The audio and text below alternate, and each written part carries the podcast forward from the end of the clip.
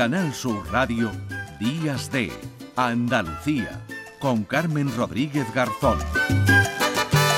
Mi cochecito tiene un suave vaivén y tiene un muellecito que no lo tiene el tren. Monten mi cochecito, monten, monten y verán 9 de la mañana y 8 minutos eh, nos subimos al coche en este Día Mundial de la Seguridad Vial. La DGT acaba de publicar un mensaje en sus redes sociales. Dice que esta jornada nos sirve para recordar que el objetivo continúa siendo cero víctimas en siniestros viales. Utilices el coche o la moto, vayas en bici, patinete o camión, incluso si eres peatón, muévete siempre con seguridad. 10 de junio, Día Mundial de la Seguridad Vial y en aras de promover una movilidad más segura para todo, vamos a saludar en primer lugar a Luis Carlos Rodríguez León, fiscal delegado de Seguridad Vial en Andalucía. ¿Qué tal, señor Rodríguez León? Muy buenos días. Hola, muy buenos días. Bueno, 1.145 eh, personas perdieron la vida en nuestro país el pasado año en accidentes de tráfico y esta pasada Semana Santa eh, fue especialmente trágica, con 34 fallecidos. Son cifras insoportables a las que hay que poner freno. ¿Cómo lo hacemos? ¿Qué, qué mensaje enviamos en un día, en un día como hoy? Hombre, el mensaje debe ser desgraciadamente siempre el mismo. Y digo desgraciadamente porque parece que de un año para otro no es suficiente el mensaje que enviamos. Eh, da la sensación de que el ciudadano se ha conformado con ese número trágico de fallecidos. No nos olvidemos también de que son por cientos de miles los lesionados de todo mm. tipo que también se derivan de esos siniestros viales. ¿no? En definitiva, son familias rotas, proyectos de vida truncados y un, además de los, de los problemas económicos y el gasto que eso supone para la movilización de los recursos públicos. Mm. Creo que eh, la base de todo está eh, en dos elementos fundamentales. La educación como, como, norma prioritaria para el respeto de las normas de tráfico y las condiciones en las que se, en las que se circula. Y aparte de eso, una, una empatía y una, una educación dirigida no solo ya a la formación, al cumplimiento de la norma, sino al respeto por la vida de los demás. Mm. Cada uno es muy libre de hacer lo que quiera, lo que no puede es poner en peligro la vida de los demás. Y mientras eso no cale en la conciencia de todos los conductores, bueno, de conductores y no conductores, como bien has dicho en la, en la introducción, también afecta a peatones, ¿no? Mm. Eh, no cale en la conciencia de todos los ciudadanos que participamos en el tráfico desde que ponemos un pie fuera de nuestra casa, pues desgraciadamente seguiremos contando víctimas. Usted ha dicho una cosa muy dura, nos hemos conformado, ¿no? Ya con esas eh, cifras que incluso el año pasado aumentaron. Son cifras, como decíamos, eh, insoportables. El objetivo ¿no? de, eh, que, se proponen desde las administraciones, naturalmente, es llegar a cero víctimas, pero al menos reducir ¿no? esa cifra que nos va dejando la, carretera eh, año tras año. Claro, si nos conformamos evidentemente lo que no están funcionando, eh, por un lado, son las campañas de, concienciación, que en algunos, em, algunas son bastante, bastante duras, pero ninguna inventada. Todas recogen lo, lo, que, lo, que, lo que está ocurriendo, ¿no? Bueno, pues esas atrocidades que, muchos cometen, cometen al, al volante, pues como conducir con el teléfono móvil, bajo los efectos del alcohol, a una velocidad que no está permitida. Bueno, hablamos de concienciación, pero en realidad lo que estamos hablando son de delitos eh, señor Rodríguez León, que incumplimos ¿no? las normas. Efectivamente, es que vamos a ver, las normas se cumplen, eh, solamente se cumplen por dos vías, o por convencimiento y educación o por sanción. No se ha inventado ningún otro sistema para obligar a la gente a, cumplir una norma. Da la sensación de que todo el mundo piensa en particular que esos, esos desastres eh, le ocurren a los demás eh, nunca se ve uno eh, como próximo a que eso le pueda ocurrir y eso es, un error, porque por muy bien que uno circule y cumpla todas las normas, siempre puede haber un tercero que no lo haga y te fastidie la vida. Eh, entonces, mm, nada más que nos quedan esas dos vías, hmm. la educación y la concienciación general y cuando eso no cabe, la sanción, el castigo, ya sea como delito, ya sea como infracción administrativa. Y, es que mm, siempre decimos, bueno, porque se aumenten las penas, que se sea más riguroso. Es que yo creo que la solución no está en, meter miedo a la gente con una pena. A lo mejor hay personas que además que reaccionan con esa, con esa medida, posiblemente. Hmm. Pero no creo que sea el camino más adecuado. El camino tiene que ser otro, el respeto por la vida de los demás como ciudadano normal y corriente, no por miedo a una sanción. Mm.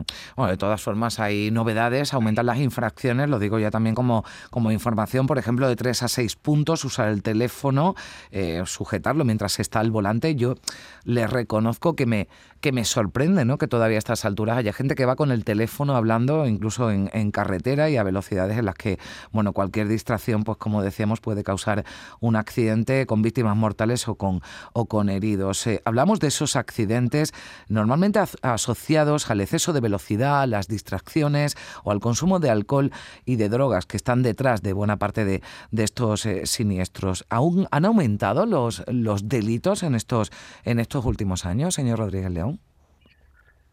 Pues sí, desgraciadamente. Eh, yo le puedo decir que una vez cerrada la estadística, por ejemplo, le pongo un ejemplo simplemente. Mm. La provincia de Sevilla, el año pasado, eh, más de 5.000 sentencias condenatorias por delitos contra la seguridad vial en un solo año más otros tantos que están en trámite, con cerca de 500 personas en prisión cumpliendo penas privativas de libertad por estas circunstancias. Mm.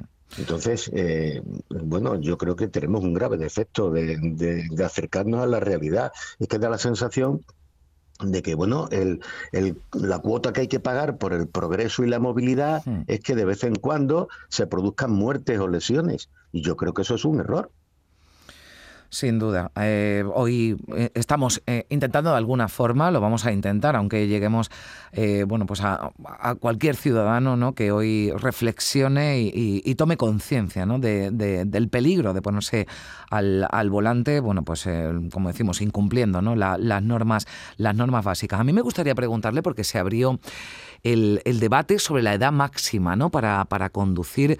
¿A usted qué le, qué le parece? ¿Que, ¿Que, esto se ponga encima de la mesa? ¿Es el momento? ¿Hay que tenerlo en cuenta? ¿Hay que tener una vigilancia más especial a partir de cierta edad? Bueno, esto es un debate que, que tiene, que tiene muchas, eh, muchas variables. Mm. Mm, eh, tenemos personas mayores que pueden conducir muy seguras eh, y jóvenes que hacen eh, verdaderas locuras. Eh, entonces, ¿dónde ponemos el límite? Yo creo que el límite está en un verdadero control de las capacidades psicofísicas de la persona para conducir con seguridad.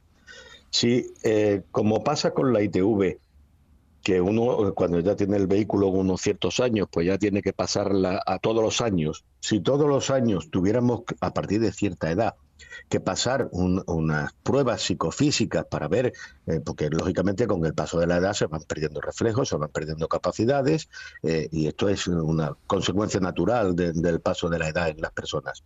Bueno, pues tendremos que buscar un sistema en el que podamos garantizarnos que eh, a partir de determinadas edades se tenga que pasar un reconocimiento pues más frecuente para ver si uno está en condiciones para conducir. Pero también habría que pasarlo en aquellas personas que siendo jóvenes y no están bajo la sospecha de la pérdida de capacidades por el tiempo, eh, sino por eh, cúmulo de sanciones o por cúmulo de delitos, también pasar unos, unos, unas pruebas psicofísicas porque se puede ser eh, un conductor muy peligroso con 30 o con, mm. o con 40 años y sin embargo muy cuidadoso con 65 o 70. Yo creo que la cuestión no está en poner una barrera de edad, porque no todas las personas a la misma edad mm. tienen las mismas capacidades y las mismas condiciones, pero que debemos estudiarlo, sí, por supuesto. Decía usted una cosa muy interesante, hay que tener en cuenta también incluso personas jóvenes que acumulan ¿no? muchos delitos, lo digo porque en Francia también se abrió ese debate incluso para la retirada ya eh, definitiva, ¿no? Una persona que, que, haya acumulado diversas sanciones y sanciones graves no podría tener eh, o no podría poseer ya el carnet de conducir de, de, por vida, em, salvo que hubiera algún tipo de, de, examen, o sea, de informe ¿no? médico. Hablaban sobre todo de personas que, que fueran eh, reincidentes en conducir bajo los efectos del alcohol o de las drogas. Bueno, pues se buscan fórmulas, entiendo, para, para evitar que, que suban esas cifras de accidentes. Ahora hablaremos más concretamente de, este tema, pero también me gustaría preguntarle antes de despedirle, porque es un problema también el envejecimiento de los automóviles que conducimos. Esto hace que se incremente también el riesgo de, de accidentes con víctimas mortales o de personas heridas graves, ¿no? Y que tengan que ser hospitalizadas. Sí, claro. Eh, vamos a ver, el, vehículo no deja de ser una máquina que, como toda máquina, sufre desgastes y bueno, para eso está precisamente las inspecciones técnicas de los vehículos para comprobar que están en condiciones para conducir con seguridad. Es evidente que cada año hay nueva tecnología que aplicada a los vehículos los hacen más seguros, pero también es cierto, y hay que ser consciente que el ciudadano no puede estar cambiando de, coche eh, todos los años y menos en una situación económica como la actual. Entonces, bueno, buscar el punto de equilibrio, mm. evidentemente retirar de la circulación aquellos vehículos que realmente no son seguros ni para el que conducen ni para el resto de los usuarios de la vía. Eh, eso es así. Mm. Bueno, pues ahora hablaremos eh, más concretamente de, este asunto. Yo le agradezco mucho a Luis Carlos Rodríguez León, fiscal delegado de Seguridad Vial en Andalucía, que nos haya atendido en este Día Mundial de la Seguridad Vial. Muchísimas gracias y que tenga un feliz sábado. A ustedes. Muchas gracias, igualmente. Tú no entiendes lo que pasa en mi mente si me estás mirando. Tú lo sientes, pero yo siento más si te vas acercando y tú me lo quieres pedir. Yo te lo quiero dar. Ven, vamos a seguir bailando así. Toda la noche bailando así. No puedo parar cuando me toca así. Solito en el coche,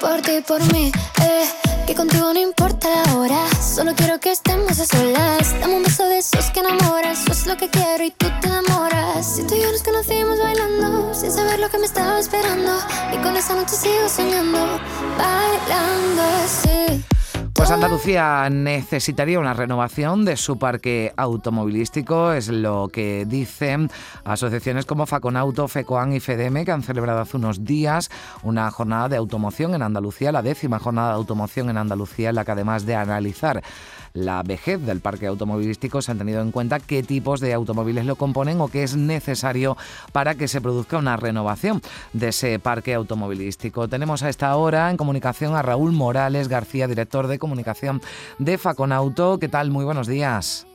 ¿Qué tal? Muy buenos días. Bueno, le preguntábamos al, al, fiscal, ¿no? Porque lo que han puesto de manifiesto en estas jornadas es que se está convirtiendo ya esa edad media, ese envejecimiento de los eh, vehículos, que además va aumentando, en un, en un problema, ¿no? Para la seguridad vial.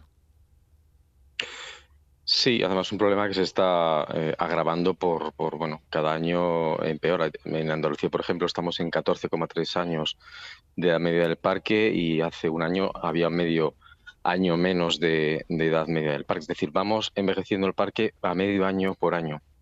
Hay que tener en cuenta que lo ideal, por ejemplo, para la DGT es que la, edad media del parque tenga 8 años. En Andalucía estamos hablando de 14,3 y en España la media nacional está en 13,9. Estamos muy lejos de, lo razonable y de lo que a lo que debería aspirar un país como España. Claro, habrá quien diga, ¿no? Lo decía el fiscal, bueno, pues no puedo cambiar de coche, ¿no? Tanto como, como me gustaría, me gustaría cambiar, pero, pero no puedo, no puedo económicamente y por eso también, ¿no? Se han puesto eh, sobre la mesa pues la posibilidad, ¿no? De que haya más ayudas, ¿no? Para la compra de un vehículo. Bueno, sí, es un poco la, propuesta que hace el sector. Eh, no, no, se trata solo, además, de renovar el parque, sino intentar acelerar la descarbonización de la movilidad. Hay que tener en cuenta que estamos yendo hacia la electrificación de, ese parque, que la Unión Europea nos va a obligar a 2035 a no poder adquirir vehículos de combustión y a en 2050 a que esos vehículos de combustión no puedan circular. Y eso, lógicamente, también supone que muchos españoles de aquí a 2035 van a tener que adquirir un vehículo que seguramente sea eh, eléctrico. Eh, actualmente los vehículos eléctricos eh, están fuera del alcance de, la mayoría de los españoles hmm. y eso supone lógicamente que hay que impulsar todavía más esas ayudas a la adquisición del vehículo eléctrico Mm. Eh, y lógicamente estas ayudas deberían contemplar también otras tecnologías justamente para propiciar eh, la, renovación del parque de la que estamos hablando. Mm. Claro, porque además eh, con esto que nos contaba, ya hay algunos vehículos que están teniendo problemas, por ejemplo, para circular por las zonas de bajas emisiones, porque eh, según datos ¿no? que estoy viendo aquí, que ofrecieron el otro día en esta jornada, más del 30% de turismo de todoterrenos en Andalucía no dispone de ningún tipo de distintivo medioambiental, ¿no? Sí, esos son los coches más, más viejos, son coches eh, realmente viejos por encima de 15, 20, incluso 20 años, ¿no? Y esos coches no pueden circular por las zonas de bajas emisiones. Hay que recordar que eh, las, las ciudades que tengan más de 50.000 habitantes tienen que establecer esas zonas de bajas emisiones. Y en esas zonas de bajas emisiones esos coches sin etiqueta medioambiental no van a poder circular.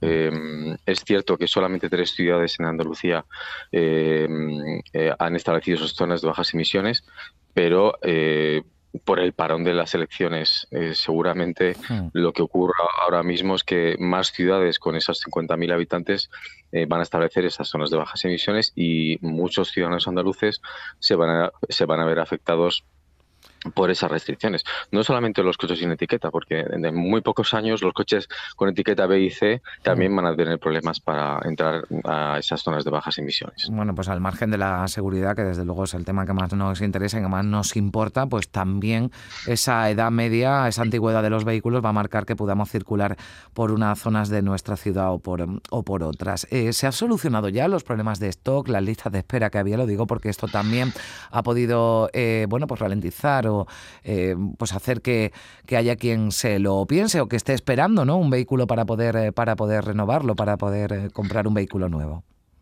Desde luego la situación que hemos vivido desde la, desde la pandemia no ha ayudado a la renovación del parque porque, como bien dices, hemos tenido esos problemas de, stock que han sido el principal motivo por el que las matriculaciones han, han estado cayendo desde, desde el final de la pandemia. Este año Hemos empezado muchísimo mejor, llevamos cinco, cinco meses consecutivos con crecimientos en los, en los mercados. Entre otras cosas porque sí que es cierto que hay un poco más de stock en, en los concesionarios, las fábricas empiezan a fabricar con cierta, con cierta normalidad y eso se refleja lógicamente en las matriculaciones. En cualquier caso, y pese a estos incrementos en las ventas eh, este año, llevamos un 8% de incremento sobre el año pasado, estamos todavía un 25% por debajo de las matriculaciones que se hacían en el año 2019. Y esto, volviendo al origen de, esta, de nuestra conversación, lo que hace es justamente penalizar que se renueve el parque automovilístico. Bueno, pues hemos querido conocer, analizar y reflexionar sobre cuáles bueno, son las razones, ¿no? También, porque hay, hay muchas detrás seguramente, para que ese dato, esa edad media de los vehículos que circulan por Andalucía supere ya los 14 años, 14,3. Estamos por encima de la media nacional, bueno, que está también en torno a los 14 eh, años. Bueno, pues eh, así están las cosas. Muchísimas gracias, Raúl Morales García, que es el director de comunicación de Faconauto, por atendernos aquí en, en Días de Andalucía. Un saludo.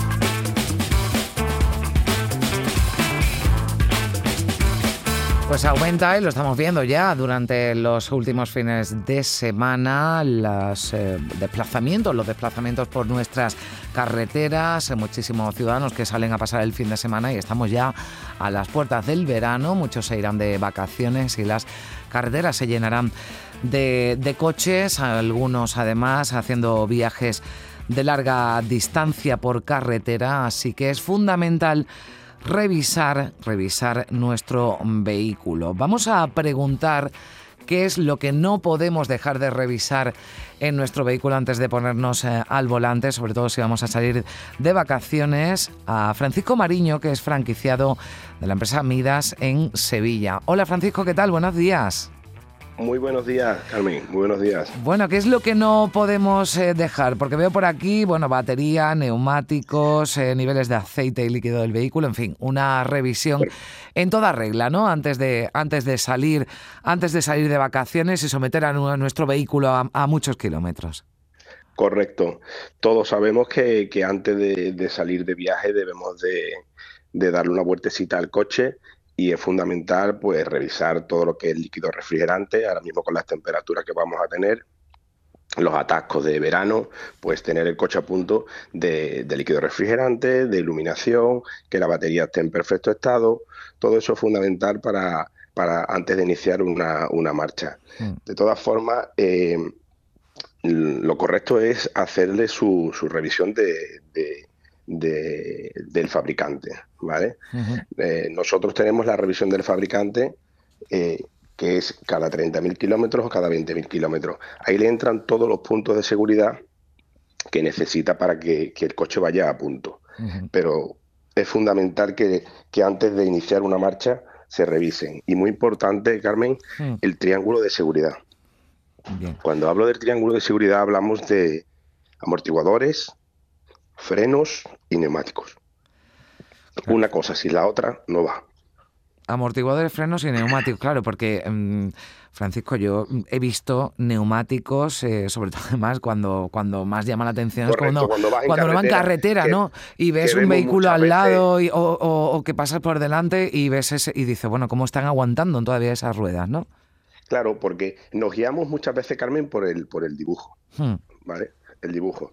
Y el dibujo del neumático es, es importante, pero muchas veces nos encontramos con neumáticos que tienen mucho tiempo, ¿vale? Entonces, ¿qué ocurre? Nos metemos en carretera y ese neumático, ese caucho se desintegra, que es cuando vemos en carretera que vamos y vemos un coche, como bien has dicho, parado en la carretera con trozos de neumático. Hmm.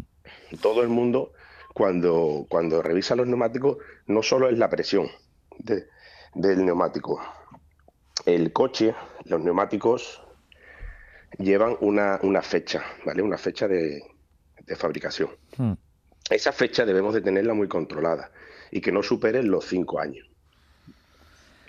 ¿Vale? ¿Por qué? Porque la goma se va deteriorando y el neumático es el único contacto que tenemos con el suelo.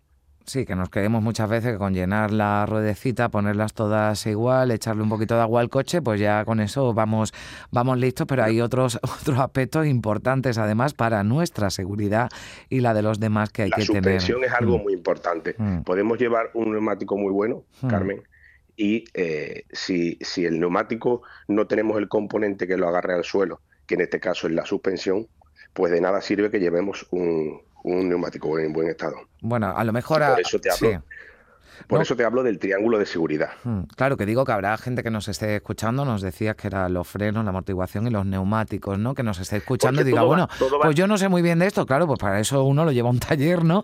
Y, lo, y le hacen una, una revisión completa, ¿no? Correcto. Hmm. Por eso, cuando te hablo del, triángulo de seguridad es porque las tres cosas van unidas.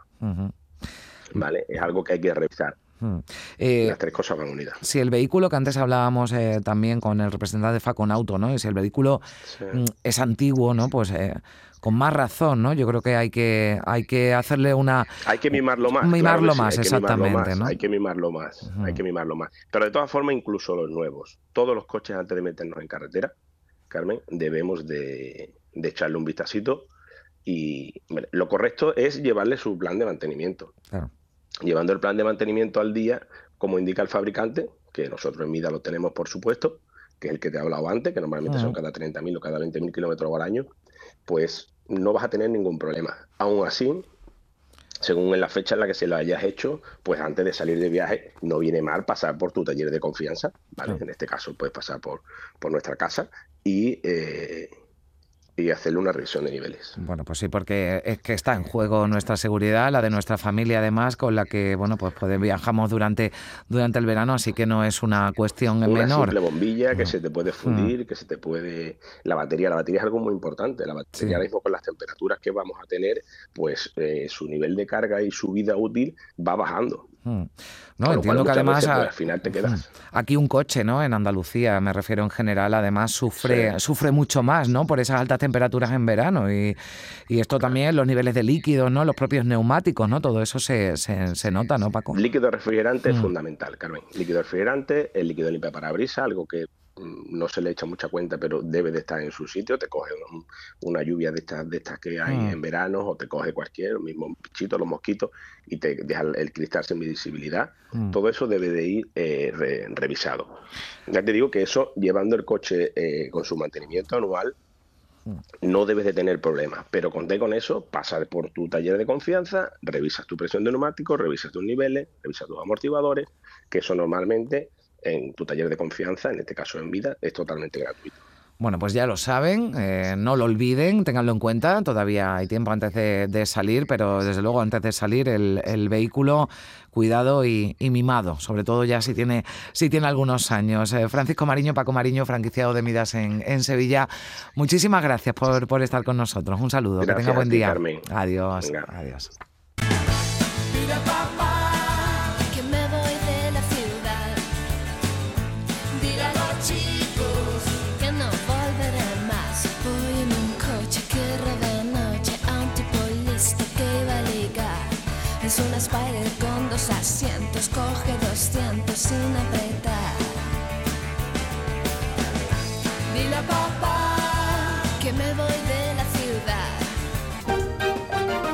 Canal Sur Radio, Días de Andalucía.